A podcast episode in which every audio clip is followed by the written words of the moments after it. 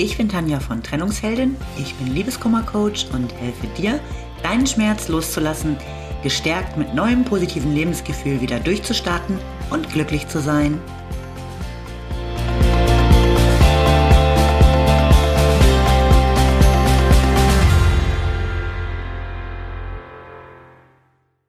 Hallo, schön, dass du wieder da bist. Mein Thema heute: konsequent inkonsequent.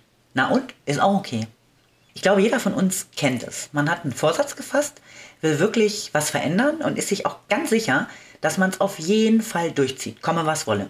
Und plötzlich ertappt man sich dabei, dass man die eine oder andere Ausrede sucht und sich vielleicht auch so ein bisschen einredet, dass das, was man sich vorgenommen hat, doch irgendwie gar nicht so das Richtige ist. Und die Motivation, die auf jeden Fall da war, schwindet immer mehr und am Ende bleibt alles beim Alten.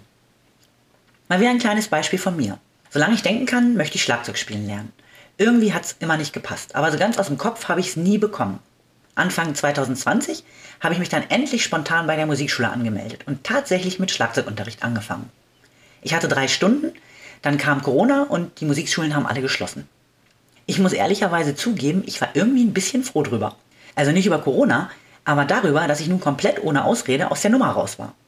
In diesen drei Stunden habe ich nämlich festgestellt, dass Schlagzeugspielen echt ziemlich schwer ist. In meiner verklärten Vorstellung vorher war es natürlich ein Kinderspiel. Ich dachte, da gehe ich ein paar Mal hin und dann kann ich die ersten Solos trommeln. Aber weit gefehlt. Ich war nach den Unterrichtsstunden jedes Mal so frustriert, weil ich das Gefühl hatte, ich bin einfach zu blöd dazu. Es war also nicht einfach und deshalb war meine Motivation schnell verschwunden.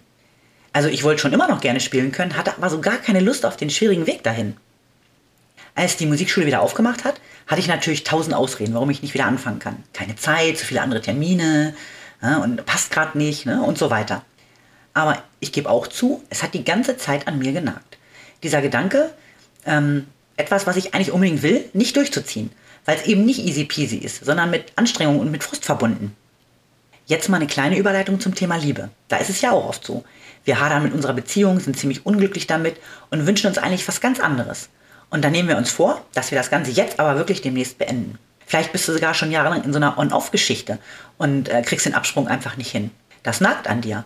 Aber du weißt auf der anderen Seite natürlich auch ganz genau, dass dein Weg schon ein bisschen schwieriger werden könnte. Und du findest genug Ausreden, warum jetzt eben doch nicht der passende Zeitpunkt ist. Oder du bist vielleicht schon einige Zeit getrennt und dein Vorsatz ist eher, jetzt aber wirklich hart zu bleiben, wenn er sich wieder meldet. Du bist dir ganz sicher, dass du nicht schon wieder auf seine Worte reinfällst, weil du die letzten Male die schmerzhafte Erfahrung machen musstest, dass sein Süßholzgeraspel immer nur eine Nacht lang gilt und er am nächsten Morgen wieder für Wochen abgetaucht ist. Gerade mit Liebeskummer sind viele Frauen ziemlich inkonsequent. Immer die Hoffnung im Hinterkopf, es könnte ja vielleicht doch noch ein Liebescomeback geben. Und äh, aber auch die Angst im Nacken, ähm, allein sein zu müssen. Das wirklich Doofe ist, dass die eigene Inkonsequenz das Ganze viel schlimmer macht.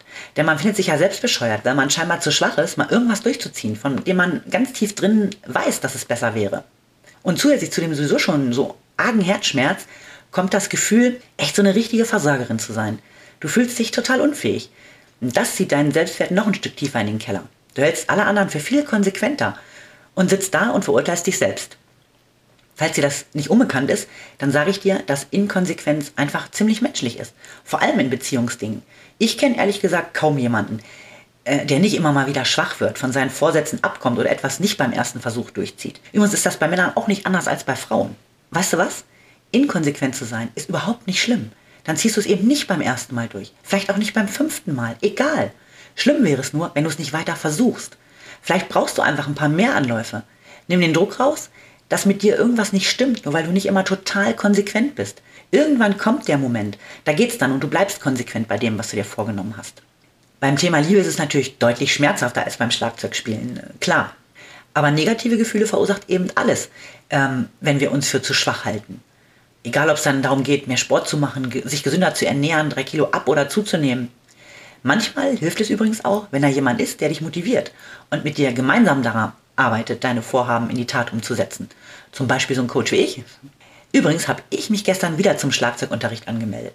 Also vielleicht sind wir beide jetzt ja so konsequent dabei, dass ich dir ein Trommelsolo spielen kann, wenn du erfolgreich bei deinem nächsten Versuch bist, dich aus deiner unglücklichen Beziehung zu lösen oder dem Ex endlich die kalte Schulter zeigst.